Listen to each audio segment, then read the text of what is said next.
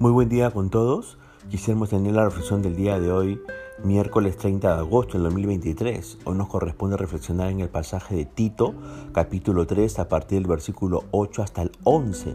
Y hemos querido titular a este devocional Lo que debemos y no debemos hacer. Permítame leer el versículo 8 de este capítulo 3 de, de la carta a Tito.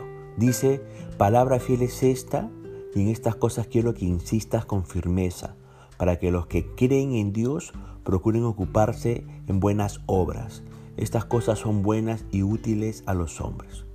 Pablo le dice a Tito, insiste que se ocupen en buenas obras. Fíjese que vivimos en una sociedad egoísta, en una sociedad indiferente. Nadie quiere ayudar a nadie. Las noticias que vemos en la televisión o escuchamos por la radio son meramente información uno se pregunta, ¿cuál es el objetivo de informar? ¿Por qué la gente quiere saber lo que pasa a su alrededor? Unos quizás para mantenerse informados, otros quizás para criticar, etc. Y escúcheme por favor, el pecado más grande del ser humano no ha sido odiar a otro ser humano sino que el pecado más grande del ser humano es ser indiferente a las necesidades del prójimo.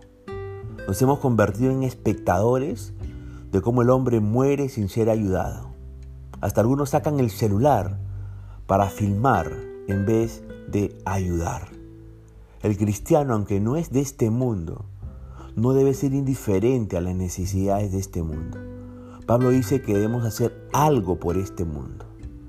¿Cómo lo hacemos? Pues realizando buenas obras.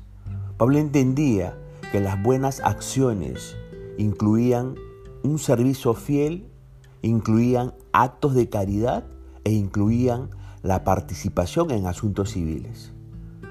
Aunque las buenas acciones no nos pueden salvar ni pueden aumentar el amor de Dios por nosotros, las buenas acciones son indicios verdaderos de nuestra fe y de nuestro amor por Cristo. Ahora, ojo, Pablo no presenta este aspecto del discipulado como algo opcional, no. Servir es un requisito de todo cristiano. Es algo en que todo cristiano debería participar. Por eso le pregunto, su iglesia, aquella en la que congrega y asiste, ¿anima a que todos participen y sirvan? Le pregunto más, ¿Qué puede hacer su iglesia para ayudar a cada miembro a identificar las buenas acciones que él o ella debe estar haciendo? ¿Qué puede hacer su iglesia? El versículo 9 continúa diciendo, evita las cuestiones necias y genealogías y contenciones y discusiones acerca de la ley, porque son vanas y sin provecho. Es decir, el apóstol Pablo dice, no pierdas el tiempo en discusiones sin sentido.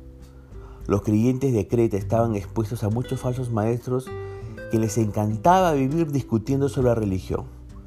Nosotros tenemos que defender la fe, según dijo el apóstol Pablo, pero no debemos hacerlo por medio de discusiones o debates. Esta actitud no es positiva. Nunca ha guiado a nadie a los pies de Cristo. Quizás usted pueda derrotar a una persona intelectualmente por medio de sus argumentos, pero, pero, ello no toca su corazón y tampoco le gana para Cristo. Por eso debemos evitar las controversias y preguntas necias, así como los enfrentamientos por causa de las genealogías y debates sobre la ley. Hay personas que quieren que hablemos en cuanto a temas sensacionalistas como por ejemplo de los demonios y sobre temas como liberación, exorcismo, etc. Pero no debemos implicarnos en ese tipo de cuestiones. Preferimos mucho más hablarle sobre el Espíritu Santo que puede morar en usted. Si Él habita en usted, estimado oyente, nunca o ningún perdón demonio podrá jamás poseerle. Recordemos lo que dice 1 Juan capítulo 4, verso 4. Mayor es el que está en vosotros que el que está en el mundo. Y esto es lo que realmente necesitamos saber. Es tan fácil a veces desviarse lo que es verdaderamente importante. Ahora, los versos 10 y 11 siguen diciendo, al hombre que cause divisiones después de una y otra amonestación, deséchalo, sabiendo que el tal se ha pervertido y peca y está condenado por su propio juicio. ¿Qué hacer con los que causan divisiones? En la iglesia de Creta había divisiones, pleitos y grupos que enseñaban mal. Y Pablo dice que no deben ser indiferentes a la práctica del pecado dentro de la congregación. Ninguna persona o iglesia es perfecta, eso lo sabemos, pero no podemos usar este concepto para justificar una vida pecaminosa, tanto personal como congregacionalmente. La estrategia que usamos para ser indiferentes al pecado y la tragedia de la iglesia es que la convertimos en estadísticas. Para no ver el pecado individual de alguien, lo generalizamos diciendo todo el mundo lo hace. Y esto, fíjese, no es bíblico. Si queremos una iglesia como dice Efesios, sin mancha ni arruga, tenemos que involucrarnos en la vida de la iglesia y de los individuos de la iglesia. Con eso tampoco quiero decir que debemos ser una especie de policías, entre comillas, ¿no? Hurgando en la vida de las personas para descubrir lo que no nos gusta a nosotros y convertirlo en pecado. No, no quiero decir esto. Ahora fíjese que en estos versos vamos a ver cómo limpiar el pecado y confrontar al pecador dentro de la iglesia. Dice la Biblia que tenemos que amonestarles. No podemos pasar por alto pecados que están dañando a la iglesia, dejando mal al cuerpo de Cristo. Ahora la pregunta es cómo debemos amonestarles. Fíjese, que según el libro de Gálatas capítulo 6, verso 1 y 2, se nos dice cómo debemos amonestarles. En primer lugar, debe hacerse en el espíritu. Es decir, no se debe amonestar en la carne. En segundo lugar, debemos buscar restaurarle, es decir, arreglar lo dañado en la vida de esa persona.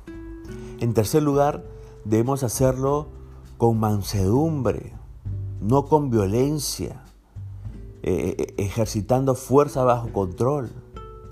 En cuarto lugar, debemos amonestarles considerándonos a nosotros mismos, es decir, mirando nuestra condición.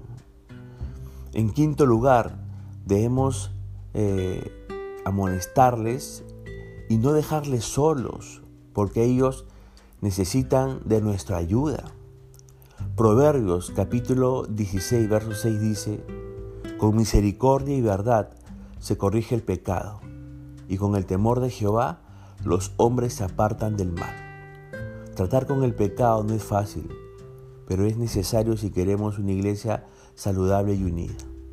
No es fácil hacer algo así, pero por el bien de la iglesia es necesario, debido a que una manzana podrida puede hacer podrir todas las demás. Ahora, ya sabe lo que debe y no debe hacer en base a este pasaje que hemos reflexionado el día de hoy. Punto final para devocional del día de hoy, deseando que la gracia y misericordia de Dios sea sobre su propia vida. Conmigo será Dios mediante esta nueva oportunidad y que el Señor le bendiga.